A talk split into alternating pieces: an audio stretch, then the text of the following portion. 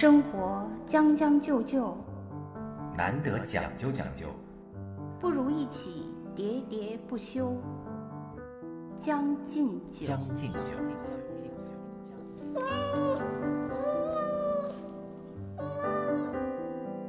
将进酒，主持人江山和兔子，欢迎大家收听新一期的节目。今天我们聊聊老师的话题。前一阵子一条社会新闻啊，让大家看了还挺心里复杂的，是有一位小姑娘啊，就是在上课的当中冲出教室，然后从楼上坠下去死亡。啊，这件事情前两天好像有一个宣判结果了，啊老师大概没什么事儿。对啊，从警方公布的这个资料吧来看，呃，这个老师也没对这个学生有什么训话，教室里还有一些别的学生嘛，包括这些学生，哎，他们的家长啊什么的，就都都表示说，这个孩子回去之后都没说这个老师训过这个学生，结果是这样，让人不胜唏嘘啊，毕竟这个孩子如花似玉的年龄就没了。对，其实我确实觉得，就是我周围有好多朋友都说，哎，我这个孩子，一定要上什么什么学校啊，或者是一定要考试考得怎么样啊。以我自己的经历来说，我觉得上什么学校啊、你这个孩子就是遇到什么样的同学什么的，都不如老师重要。老师真的是最重要的。没错，就是你可以在一个可能资质一般的学校里，但是你遇到了一个就是跟你特别相投的老师，嗯他欣赏你，他愿意发掘你的才能。是的如，果是这样的话，你可以学得特别好，很差的。相反呢，你在一个很好的那个学校，但是老师都不好，嗯其实一样也不行。所以我觉得老师生的互动是最重要的。就按我来说哈、就是我其实一直是从小学到、嗯到那个大学都还算是可以的学校。嗯，但我感觉呢，即使是在这种可以的学校里，嗯。你不同的科遇到不同的老师，其实跟你的天赋当然有关系，但是跟这个老师讲的好不好也非常有关系。我拿我自己举例啊，我初中的时候，嗯。我的物理特别差，啊，因为我的物理老师，反正我是很不行的，嗯，就是我跟他他讲的课我完全就听不进去对，听不懂。其实我爸爸那个物理特别强，啊那个时候我爸、呃、还给我讲那些什么浮力呀、啊什么的，但是由于那个老师。给我那个造成了永久性的伤害，因此那个脱力拆里气压柱，我爸我回家无论怎么给我讲，我都不明哇，白你。现在还能记得这个词啊？我都不记得了。因为就是有一个人长得像巴尔扎克一样啊的那个脱力拆里嘛，啊，气压柱，对，然后完全我就不记得了。嗯呃就不会，就是无论如何学不会了。嗯但是后来我高中的时候呢，其实高中的物理比初中的物理要难，就是讲那个什么摩擦力呀、什么的那些东西，当时还挺难的。但是那个老师还可以，虽然也不是特别杰出，但是比初中的要好多了。嗯，所以我的这点儿那个呃智商就被焕发出来了。所以我我高中的物理还挺好。啊，所以我就说，你即使是同一门课，你这个好的老师和不好的老师对一个学生的影响就会有多，就天差地别。我对这个老师好坏对学生产生的影响，我感觉我的体会要比你深得多了。啊、除了在呃教学，我们学习成绩好坏这个方面，我觉得更重要的啊，甚至是会影响到我们的性格。这个我不知道你能不能理解？啊，我能理解能理解是吧啊，？我能理解。我上中学的时候，就是可能呃长得比较乖巧吧，然后就被学校挑到了我们当时的那个演出队儿。那个演出队呢，既可以学习舞蹈，又可以学习音乐，所以就有幸去被教去学板胡。但是把我招到那个演出队的那个老师，把我招进去的第二个月，他就被调到别的学校去了。然后当时那个演出队里头只有两个老师负责，有另外一个老师是负责舞蹈队的。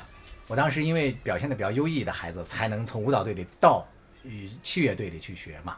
呃，器乐队是一个老师负责，然后那个老师就从来没有教过我，所呃以，就对你没感情，没认识。没有任何感情和认识。嗯然后大概过了两三个月之后呢，因为我每次还都得去，很认真，然后我就只能练呃哆来咪发嗦拉西哆，就练练这个把位，只能练这个呀。嗯。然后有一次，那个老师突然就要调弦，就是在练器乐之前，呃，就要跟着那个钢琴，或者是当时我们有那个扬琴嘛，根据那个定一下音，就是哆嗦哆嗦拉拉两个音就行了。但是当时我不知道啊，嗯然后那个老师一一轮到我，最后到我的时候，我就哆来咪发嗦拉拉了，全部拉了一遍。当时大家就哄堂大笑嘛，二十多个人，我也不知道大家笑什么。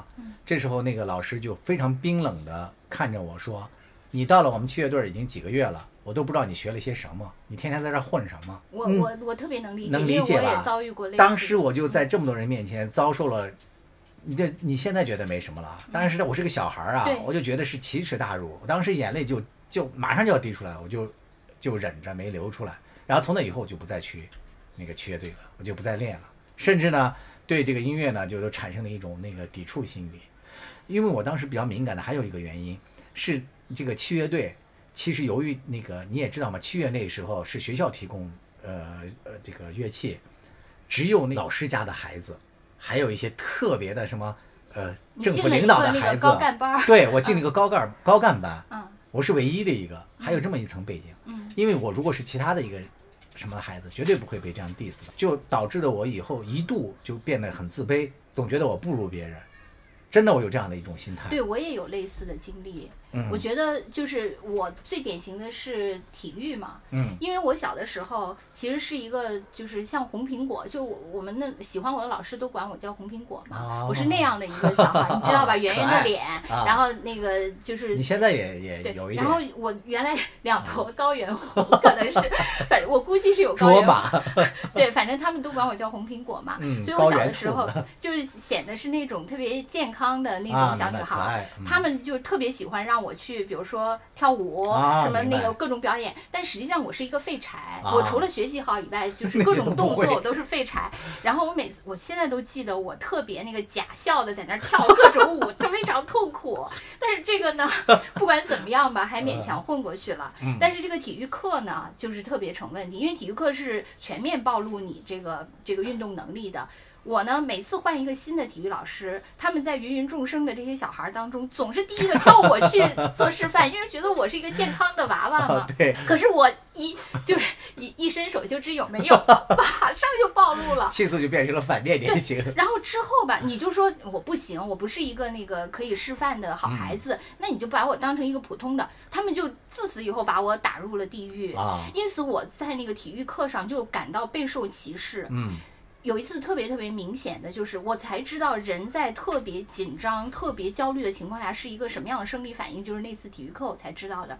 就当时呢，就是我们是一百米跑，嗯，一百米跑呢，那节课一般有一个发令的老师，还有一个那个那个啊掐秒表老师。但那你当时节课多大了？我应该是上初中吧。啊啊啊！十然后，对正敏感的时候。嗯，然后呢，当时那个那节课少了一个老师，就只有嗯一个老师，嗯那个老师他就只能去掐秒表，嗯然后等于这边起跑就没有老师看着，啊然后所有的人都往前，都、啊都不在起点上，对，都往前跑，然后就从比如说呃什么九十五米的时候，或者是那个啊对，然后我呢就也因为大家都这样，所以我也跟着那个往前那样，然后跑到那个终点，然后那个老师所有的人都不说，他说他说你绝对那个犯规了，因为你不可能跑进二十秒。哦。然后当时我，因因为我跟你在那个乐器班一样，因为我也是一个好嗯孩子嘛，被单独拎出来。对啊，然后我当时就感觉就是口中的唾液迅速就没了，就口干舌燥哎，的对对对那种感觉。对对，然后那个血液往大脑上涌，对嗡然后嗡的。哦，简直了！我就是啊当时、我明白自此以后，我就是对体育课就是啊形成了、我我我跟你说过吧，我就是第二天要让体育课头一天都要哭。哭一晚上，对。对，因为第二天我觉得要去遭受老师的凌辱，哎因为那个没不可逃脱嘛。对你每周都要上两次至少。而且会形成一个特别不好的一个糟糕的感受，就是我就是不行，对，我就是这方面不行，就是个笑话，就很自卑。我当时就是个笑话嘛。是啊，不是这这就至少你通过勤学苦练，可能还多少会有一个提升吧。但是他说完这个话之后，你就首先不愿意去接触他了，也不愿意练了，就觉得我真的是不行。而且你不但是说我器乐不行，我就会放大，就是说，哎呀，我在好多方面我就是个笑话，我不如别人，会产生这样的一种羞耻感。这个对人生的体验来讲，太糟糕了。对我还有一个是语文，我觉得尤其是，嗯，因为像其他课呢，它都是有一个硬性的标准，你啊对了就是对了，错了就是错了，是吧？但是语文这件事情，它弹性非常大，没错，你是不空间嘛。对你是不是遇到一个好的语文老师？哎是是我觉得简直太重要了。，对呃，而且我觉得他这件事情，他改变了我的人生。啊，我的那个高一的语文老师是一个特别喜欢就是让大家自由写作的一个老师啊我觉得那种老师在我们那个年代其实是特别少见的。当然了，我记得当时他就让我们每个人每个星期必须写一篇作文，开放性的，嗯，随便写，你想写什么题材，呃，什么样的文体都可以，挺好的呀长长短都可以。然后我呢，也虽然我每星期也很痛苦，因为这是一个任务嘛，每、啊每个周末都要憋一篇文章。但是呢，因为那个时候很自由，就是你自己那个时候对语言的感受到什么程度，你的情感到什么程度，其实你就可以自由的发挥。啊你对这个文章的认识到什么程度，所以那个时候我就胡乱的写了很多我自己的当时的认知水平。然后我我们这个老师就大大的表扬我，啊，因为写的跟就是平时常教的作文是不一样的，呃，就反正就是各种小文青的那些东西，挺好的吗？对他就是特别鼓励我，因为这种就形成了一个正向循环。啊，但是呢，呃，高二以后就开始分那个文理班了嘛，然后我就分到了文科班，然后就换了一个语文老师。嗯这个语文老师就是一个绝对的那个三段论的语文啊，老师，因为那个，时候这是为了要应试高考嘛，就开始写那个议论文嘛，对那个时候就议论文得按文。照套路来。对，但是我呢，就还是以前的那个就是自由散漫风。嗯我就记得有一个词我忘了，我写的是什么呃白山黑水之间。啊，对然后我们那个老师就问我白山黑水是什么？啊你给我解释一下，啊这是什么东西？啊他就跑到我的那个课桌前来质问我。啊我我我当时真的我都无语了，我都不知道怎么跟他。啊我当时就想，那既然你要求我就不许我自由发挥，必须按你写，我就、嗯那我就按照你的说。啊！所以呢，我的那个作白山之间怎么了？我觉得很好啊。他认为，因为他就是一个纯理性的，他认为议论文中不应该出现这种，哦，太感性了。对，他不应该出现任何这种词。天哪！然后之后，我真的就变成了一个就是自暴自弃的，哦因此，对，就是连带的，我连语文课都很反感，哦，很反感到，即使我要面临高考。我都不学语文，啊我上语文课的时候永远是魂飞天外，连有什么课文我都不知道。天哪！因为后来我那个上大学以后，我们同学就在一块儿议论某某些文章，什么他们就说那个象棋宣制，对，然后我说象棋宣制是什么呀？他说你你不知道吗？这是咱们那个语文课本。我说不知道有这篇啊，啊我连语文课本里有啊什么都不知道，啊就是彻底放弃。我不是当时那个语文才刚考及格嘛，啊，才刚刚高考那你还进了北大中文系啊？对啊，因为我别的科好，啊就是语文特别差，啊就是这个老师可以让我由一个语文的好孩子，就变成了一个语文的坏孩子，啊，还好你现在就又经过北大几年的刻苦的，也也没有，就是北大但你。现在写文章很棒啊。但北大我也想说，一会儿再 再吐槽啊。对，但是我觉得这个这个怎么说，由高到低对我的这个改写，嗯就包括我现在看到好多那个就是呃就是所谓辅导班的那些、嗯那个语文老师说什么教你什么三招啊就可以什么，其实我对那些是特别反反感的。因为我觉得那些东西啊对，因为你制造出来的就是大家可能就是会了一种术嘛，是的，但是实际上大家并没有真正的把自我表达出来。没错啊。其实写文章最重要的是立意嘛，对吧？你你有意见高低对你有真实的感受，你你擅长发现你自己的感受，并且把它表达出来，这样你才能写好的文章，而不是你说那样大不是一上来就教你具体怎么表达，但是要表达什么反而不教你。对，现在你知道那个教学里还有好多什么叫什么工具包，哎就是就是写作不光是有三段论，还有各种工具包，哎，所以最后大家呢就是呃可能看起来有点不一样，但无非是各种工具的排列组，合教育的失败啊。你好，我是中央广播电视总台主持人李志。听听老歌，好好生活；听听老友，聊聊生活。欢迎收听我的两位老友江山和兔子为您带来的生活脱口秀节目《将进酒》，将就日子，讲究活法。其实我还有一个故事啊，也可以给你呼应一下。咱们有一个同事，我就不说具体是谁了啊。这个女孩呢，平时工作还是挺认真的，但是她有一个情绪，就是她比较自卑。你给她安排一个什么事儿的时候，她就总有畏难情绪。你比如说让她去拓展一个什么什么的项目啊，去建立什么什么资源，她第一反应总是觉得，哎，人家愿意和我们合作吗？愿意怎么的？她总这么一个性格。有一次我就跟她深聊，呃，聊了很多，她也最后也打开心扉嘛。她在成长当中经历过两件事儿，给她印象中是非常糟糕的体验的。一件就是她大概三四岁的时候，她觉得她之前啊都是一个特别活泼可爱的小孩儿，特别那个就是人来疯。有一次是在他们家一个什么亲戚的婚礼上，他就自己跑到那个婚礼的舞台上去大喊大跳在上面，然后正在这时候呢，突然突然听到他底下他爸爸和他一个什么亲戚在说这个话，他跟亲戚说：“哎，你家孩子好可爱啊！”他爸说了一句，也不知道他哪来的这些自信。啊啊，当然那时候可能也不止三四岁了，因为三四岁可能小孩还不懂这个自信。他当时他说一下子就石化了，就觉得自己所做的这些事儿是很笑，丢人或者嗯可笑的，他一下子就收敛了自己的这种。另外一个呢，就是他也是大概在青春期的时候，就像你刚才说的，十三四岁啊，背单词或者是发音，他不知道为什么就一直没开窍。他英语他总是背不下来这个单词，但是他还是愿意读的。他看着这个书的时候，他是能读出来的。他有一次上英文课，呃，老师让所有的人一人读一句，班里这样挨着读，然后等到读他的时候，他正准备站起来，他们老师突然就点了他下一个人的名字，就刻意不让他读。为什么呢？就是老师就觉得他平时背单词什么的都背不出来嘛，嗯就刻意的要羞辱他，针对他羞辱。全班只有他没被哎，点名。其实我觉得老师，所以你作为一个专业的教育工作者，你对这个孩子有这种歧视，其实真的是没有职业道德待会儿待会儿我想说的嘛，就是我的咱们这个同事，就自此之后他的英语就更差了，也导致他最后上大学都受英语的牵这个牵连嘛，他就觉得自己学不好外语。然后咱们再说回来你说的这个话题，老师什么传道授业解惑，这是他工具层面的东西嘛。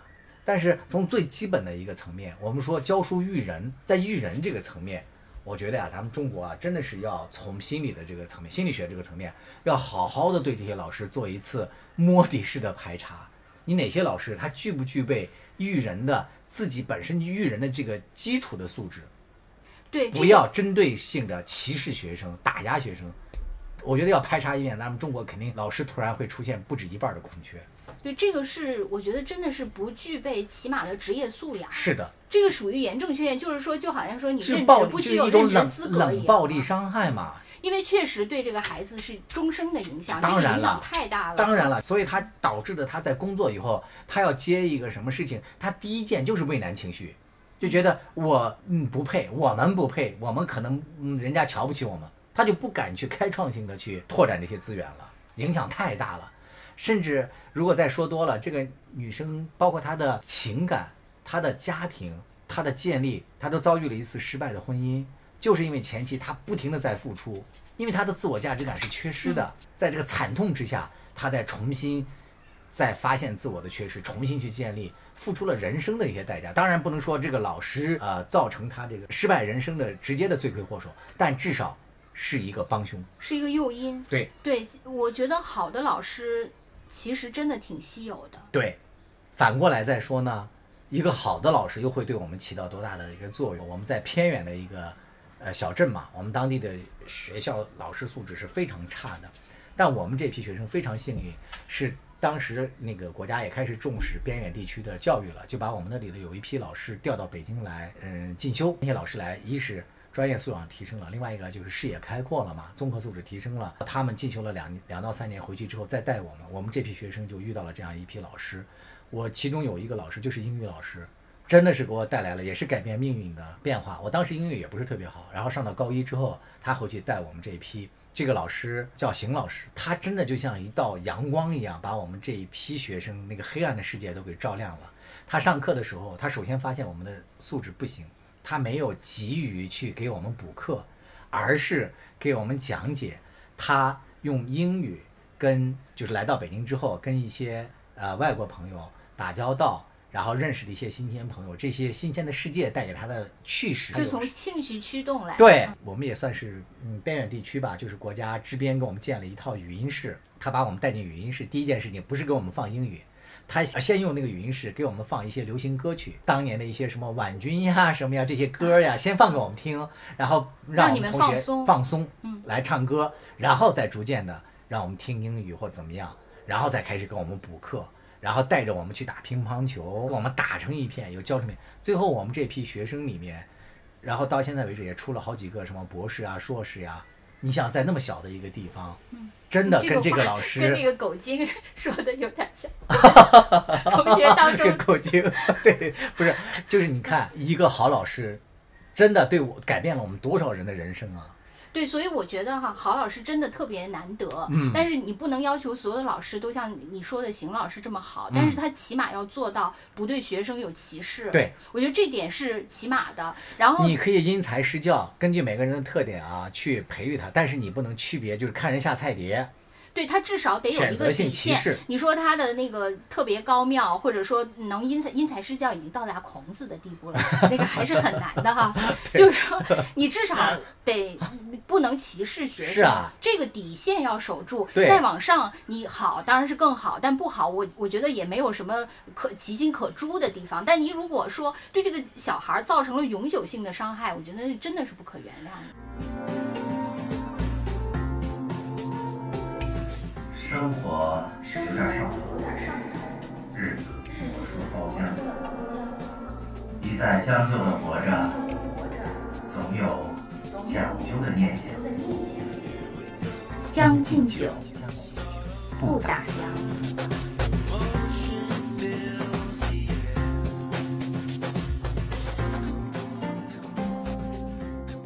呃，一个小学老师，他现在跟我们讲，他说，当然现在国家也非常重视这一块了嘛，然后就是强调，呃，尤其是一些小学老师对学生，呃，是不能恶意批评的，然后就导致了出现了另外一个趋势，就是现在所有的家长就以这个教委的这个政策为尚方宝剑，经常就给打电话就骂这些，呃，小学老师，说你今天跟我们家孩子谈话了，你对他的自信心造成了巨大的打击，你必须表扬我们家孩子。所以最后就导致了他们现在这些学校呢，就是对孩子 捧杀，就是一上来就赞美他现在好像在大学有这个问题嘛，因为嗯所有的学生要给老师打分儿嘛。啊，反向了嘛。对他其实，因为我觉得可能很多政策都是这样嘛，嗯他没法就像你说的因材施教、因地制宜，他只能是就是为了揪这个偏，他就引向了另一个偏嘛。是的，好像觉得大学老师嗯特别好，但是实际上我觉得以我的经历，我也不觉得大学老师我呀当过一年大学老师好吗，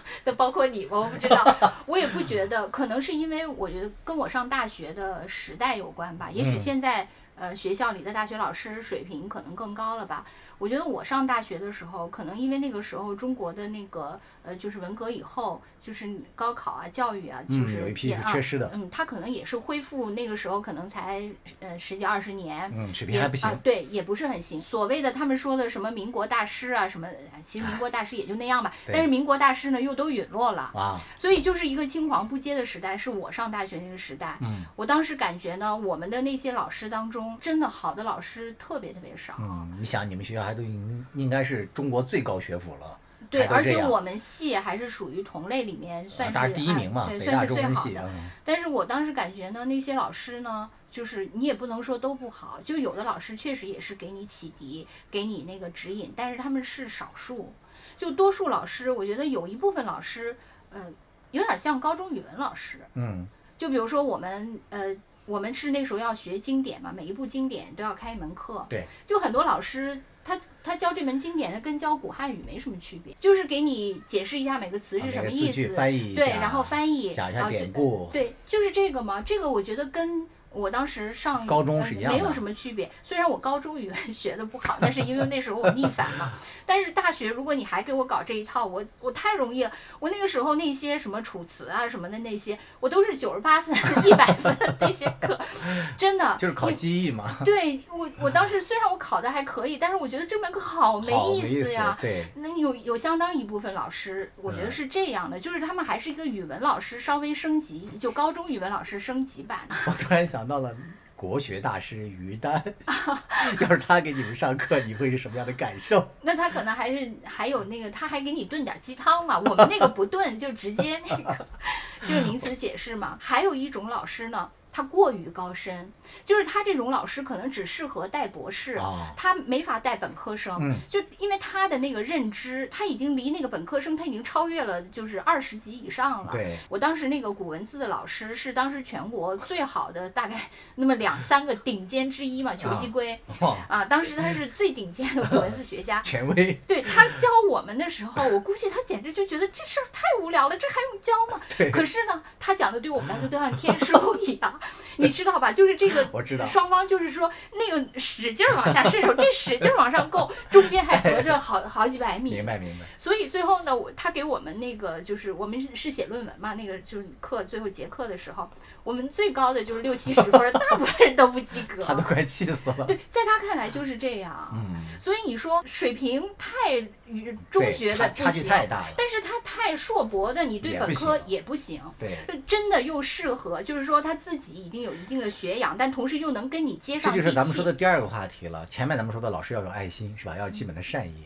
做老师的底线。另外一个就是做老师，他有在专业素养方面，就是你当然水平越高越好，但是呢，越高了越不会讲也不行，所以你说大学还要会表达。所以你说大学真的是一个特别奇怪的这么一个东西。大学到底是一个研究机构还是个教学机构？嗯它是一个研究教学机构兼顾的这么一个地方。但是呢，就是像那些研究了特别深的对那些人，就是能那个，就有的人是自己很会研究，也也能写文章，但是你让他去给别人啊讲，他可能就不行。是的，但是会讲的人，他可能没有什么成果，也有可能。对就是你既能写又能说，还能跟别人什么传道授业，这个其实还是要求蛮高的。对这个啊，就是好像也是现在很多大学呃老师头疼的地方，因为你看这个教委啊出台了好多这个政策，有的是老师靠论文什么的来搞提升，然后那些教学好的老师就抱怨了，对吧？说哎呀，我们教学再好有什么用啊？就靠一些那个学术论文啊，搞学究啊什么的。然后呢，教委如果搞一下偏差，就是你刚才讲的嘛，让老让学生注重打分儿，让那个搞研究的那个学生老师又又又了不乐意了，说那我们就专门琢磨怎么讨好学生就行了。你说 到底那他要不要就是还是分成那个教学类老师和研究类的，就是两类？嗯，然后比如说这个呃大家都开始先教学，后来发现这个里面分野，有些人可能比较擅长研究，就就到那边去，然后呃是不是要这样更好啊？是不是要这样？但是呢，可能这里面又又变成了待遇驱动了。比如说哪边儿待遇好，大家 就着重要往那头钻，表现那个。所以这个政策的引导，还有这种平衡里面的各种技巧，实在是太这是一个好好宏大的，这不是进入你的领域了吗？你最喜欢谈宏大的命题了。大家好，我是北京电台主持人耿化，朋友们都爱叫我带货达人。这一次我代言的是一档生活脱口秀《将进酒》，由我的两位老友江山兔子出品，社畜日常必备，通勤路上首选，华语地区包邮。就是之前我们我不是学了很多就是各种经典一门课，当时教我孟子的那个老师，嗯，他特别喜欢我，我也不知道为什么。当时好像我写了呃一些那个你个，老是这种美丽而不自知，被宠爱又不自知，总而言之，你描述的我就是一个弱智。然后当时我写了一篇弱智女学霸啊，我当时写了一篇论文，嗯然后他呢就呃特别欣赏我写的这篇论文，当时就是给我推荐到了那个什么核心研究期刊上。嗯但当时我由于情商很差嘛，嗯我其实没有体会到这个老师对我是多么的提携和关爱。当然了，我但是我没有觉得，我就觉得那你那你推荐就推荐嘛。对我就是这这种没有情商的人就是这样的，他对别人对你 的的好是没有 示弱，对，没有 反应的。然后就，然后他呢，就是给我推荐了以后，还经让我经常到他的办公室跟他聊天儿。实际上呢，他就是呃，就是把我当成他研究生的苗子在培养，啊，但我就没有意识到这一点。嗯，然后那个你还以为因为你的小苹果 打动了他？不是，我完全没有想，我不知道他为什么，我就没思考这个问题。嗯 后来到了那个大四，不就是当时要上研了嘛？啊上研的时候，我当时喜欢的，我我钟情的是我的那个导师嘛。啊，然后我就跟我们那个那个系主任说，我说我要上我这个导师的研究生。我这个系主任当时跟我勃然大怒，哦其实是因为开始对个孟子的老师已经跟他说好了要我，哦，但我不知道。然后我就那个我我这个系主任就勃然大怒说。没有你这种保送的研究生没有资格自己选导师，然后我当时就特别受打击，但是嗯他们还哎，是怎么会呢？我们那时候咱俩应该差不了太多，我们那时候保送都是自己找导师啊。但我们是这样，他是说不能，就可能能是本校的，对，可能是包括里面，因为人家已经啊私下说好了可能是嗯。但是不管怎样，他们最后还是就是按我的意愿让我上了我自己想上的导师的这个课程。但是我就深深伤害了那个孟子老师。哦这个孟子老师。就是在我上研究生的这些年，他都不理我，见 面就是就当我是空气。你的情商真的好弱呀！对，是特别是空，然后你是灭霸的妹妹，弱霸。然后最后我我研究生毕业的时候，我最后一次在我们系碰到我这个孟子老师，我就跟他打招呼，他当时冷冷的说：“你还认识我啊？”哇，真的，你想这个仇就记了三年，天哪！这样我觉得这个老师的胸怀也不够。但他后来就成了我们专业主任，哦，怪不得你没上博士呢，不是那会儿还情商还挺高的。预测到了。对，后来我情商那个萌芽了之后，我就不准备再回去了。但是确实，我在这个过程中，就是从我选导师，包括我跟我后来的导师，整个是一部那个情商地下室吧。老师呢，我们对这个学生啊，还是要有基础的善意。对，嗯，一是这个学生嘛，他毕竟比我们小这么多，我们我们的责任和义务，不仅仅是要教会他们一些专业知识，更重要的是培养和培育他们的人格，不仅是要提高他们的智商，还要提高他们的情商。你看，像兔子这样的，都毕业这么多年了，情商才开始萌芽发育，我觉得情这简直是北大的耻辱啊！情商这件事情必须靠那个生活来磨嗯练。为什么智商就是可以靠那个？因为智商它有考试嘛，就是这种硬性的，就强迫在你的这个大脑里刻下一些那可不可以这样讲？就是老师虽然说要对我们的智商负责啊，嗯但是呢，至少呢不要破坏我们的情商，不要说培育吧，对吧？对，另外我我觉得，如果一个老师他其实特别钟情于研究的话，他可能就没有什么欲望去教学。我嗯我有这个感觉。假如说我我对我研究的课题特别有兴趣，每天都像发现新世界一样。我哪还有心情去给别人讲这？我自己就你你知道吧？就好像我沉浸在一个游戏里，我不嗯停的能发现宝藏。对对，我还我还要组队打怪嘛？组队打怪的时候，往往是因为我自己力有不逮啊，嗯我还想组队打怪，但是我自己都觉得前面的美景美不胜收，我我我觉得这件事情本身是挺矛盾的。嗯，呃，我自己也当过老师，我留校当老师的那一年教的其实就是我的学弟学妹嘛，有一些年龄比我还大，我就东拼西凑的找一些东西给他们瞎上课，但是让学生打分啊。我的打分是最高的，超过了我们的系主任。是因为你像韩庚吗？不 是，是因为我跟他们打成一片嘛，大家那么熟啊，所以我最后就哀求他们，我说可不可以把我分打的稍微低一点？对，你看我情商情风商。我情商还挺高的吧？你这个真的是大智慧。就这样，在我这那个不听暗示的情况下，最后我和我们系主任还是并列第一。所以你在那个系就混不下去了。后对，所以我考上研究生之后就灰溜溜的没敢回去嘛。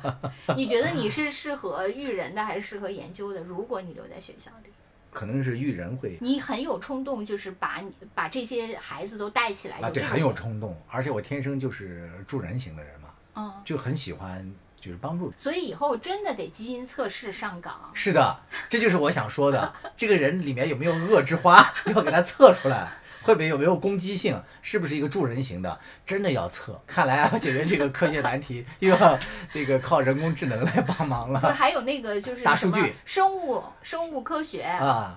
哎，就是对，DNA 什么的，要对呀、基因就是要检测一下。他的这个智商里面有没有这些恶的东西嘛，你看咱这个混乱，一会儿人工智能，一会儿 DNA 都分不清。因为咱也不懂。总而言之，要相信科小。对，相信科小。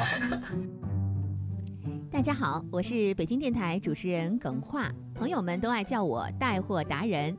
这一次我代言的是一档生活脱口秀《将进酒》，由我的两位老友江山兔子出品，社畜日常必备通勤路上首选华语地区包邮。